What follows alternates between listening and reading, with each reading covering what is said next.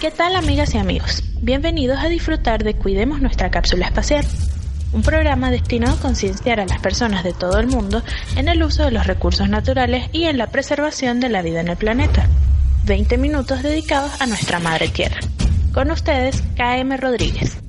Hola, ¿qué tal amigas y amigos? Eh, Bienvenidos a nuestro segundo capítulo de esta serie denominada Cuidemos nuestra cápsula espacial, un podcast destinado a la conservación de nuestro planeta Tierra. El día de hoy estaremos eh, aunando sobre el tema de los océanos y los mares. Los océanos cubren el 71% de la superficie de la Tierra aproximadamente, siendo el eh, más grande de ellos el Océano Pacífico. Es el mayor de todos los océanos, ¿ah? La profundidad de los océanos, eh, se preguntan ustedes eh, cuál será, pero esa profundidad es variable dependiendo de las zonas del relieve oceánico pero resulta escasa en comparación con eh, su superficie, es decir, su profundidad resulta escasa o, o menor o muy poca con respecto a toda la superficie o área de los océanos a nivel mundial. Se estima que la profundidad media es de aproximadamente 3.900 metros.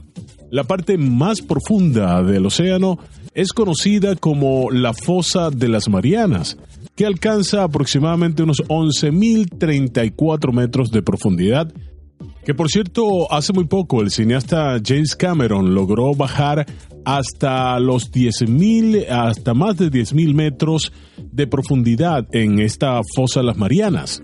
Y ya vamos a comentar un poco de lo que consiguió James Cameron en eh, esa inmersión que hizo en la fosa de las Marianas. Pero antes vamos a conocer un poquito más eh, de los océanos, porque la mejor forma de amar algo es conociéndolo, ¿ok? En los océanos hay una capa superficial de agua templada que varía entre los 12 grados centígrados y los 30 grados centígrados. Esta llega hasta una profundidad variable según las zonas, de entre unas eh, decenas de metros hasta los 50 o 100 metros de profundidad. Por debajo de esta capa, el agua tiene temperaturas de entre 5 grados centígrados y menos un grado centígrados, es decir, un grado bajo cero. Se llama termoclina al límite entre las dos capas. El agua está más cálida en las zonas templadas ecuatoriales y más fría cerca de los polos, y también más cálida en verano y más fría en invierno. Con respecto al origen de los océanos, es interesante conocer que hasta hace muy poco se pensaba que se habían formado hace unos 4 mil millones de años, tras un periodo de intensa actividad volcánica, cuando la temperatura de la superficie del planeta se enfrió hasta permitir que el agua se encontrara en estado líquido. Aunque la polémica continúa, un estudio del científico Francis Albaret del Centro Nacional de Investigación Científica de Francia, publicado en la revista Nature, estima que su origen se halla en la colisión de asteroides gigantes cubiertos de hielo, que chocaron contra la Tierra entre 80 y 130 millones de años después de la formación del planeta. Se cree que el agua, por ser una sustancia universal, está desde que el planeta se estaba formando y luego llegó en más cantidad desde el cinturón de asteroides, ya que en esta última zona hay mayor concentración de deuterio, formando agua pesada, comparada con la que existe en la Tierra. Así pues, con estos estudios científicos se ha establecido una aproximación de cómo se formaron los océanos. ¿ah? Imagínense ustedes la importancia que tiene estos eh, océanos pues llevan a cabo un amplio abanico de funciones que permiten y promueven la existencia de todas las especies que pueblan el planeta, sobre todo la de los seres humanos. En primer lugar, debemos destacar eh, dentro de su importancia que son una fuente de recursos biológicos alimentarios gracias a los que miles de millones de personas en todo el mundo se pueden sustentar. Además, esto ha obligado a que gran parte de la población mundial se concentre en las costas de los mares y océanos para poder eh, vivir de los productos que ofrecen. Además, supone una fuente de materias primas, de minerales, metales preciosos e incluso la propia agua salada, a los que se les da diferentes utilidades industriales o comerciales. En tercer lugar, podemos decir que su importancia radica en que los océanos en sí mismos son un importante recurso energético, ya que además de contener bolsas de gas o petróleo, producen energía renovable gracias a la fuerza de los movimientos marítimos y las corrientes submarinas sumadas a esto. Esto es lo que también es conocido como energía hidráulica. Hay países que generan eh, hidroelectricidad con el movimiento de las mareas, con las olas.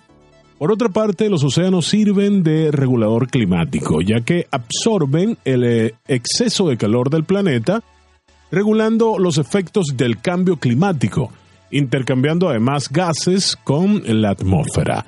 Pero también producen, fíjense ustedes, la mayor parte del oxígeno con el que contamos en la atmósfera, incluso más, mucho más que los bosques y selvas de la corteza terrestre.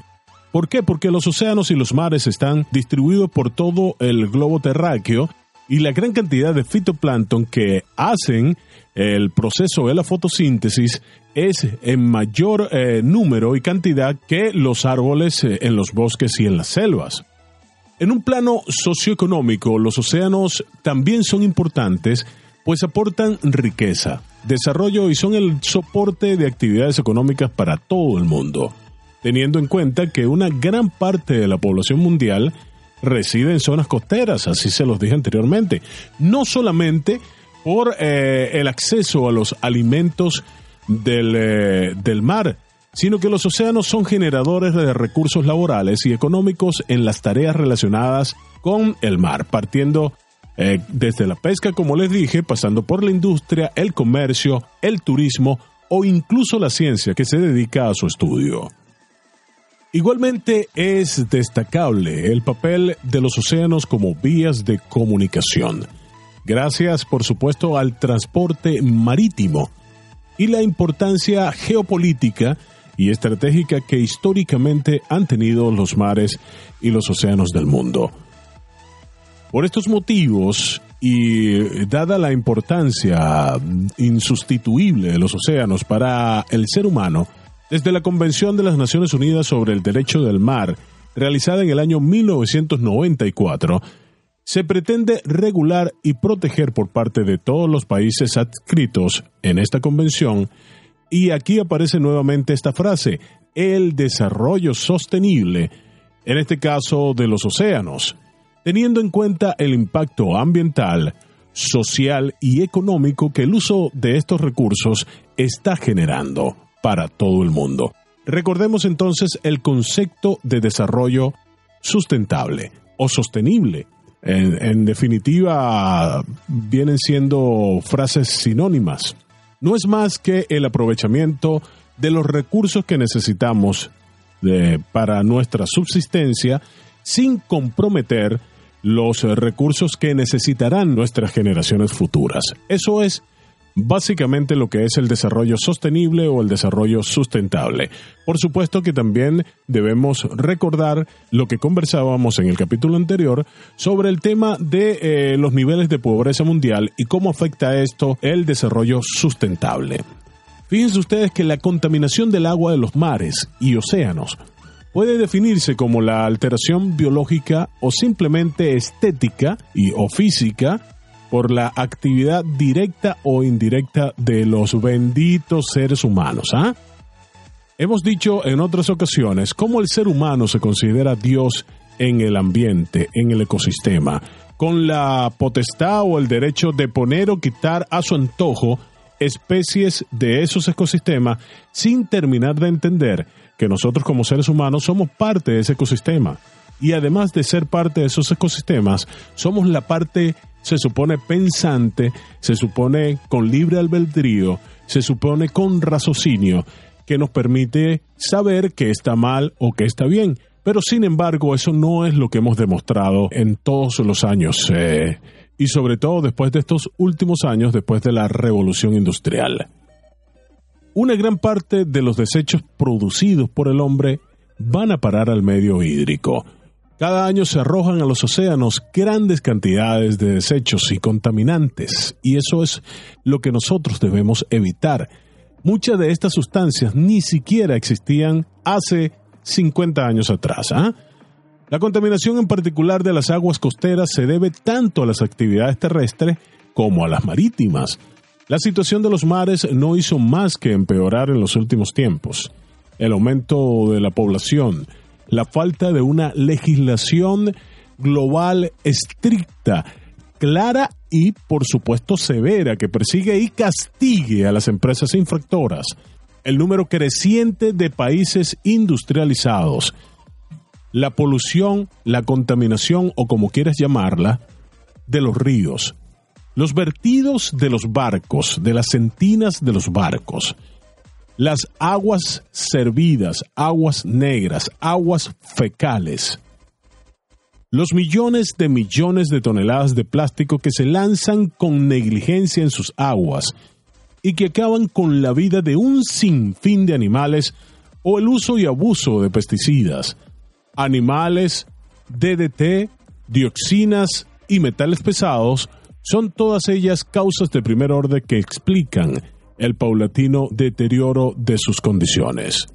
Uno de los ejemplos más claros de las consecuencias que ocasionan los vertidos incontrolados sobre los ecosistemas marinos lo descubrió casualmente el oceanógrafo estadounidense Charles Moore, quien localizó una gran mancha de basura que se extendía hasta donde alcanzaba su vista.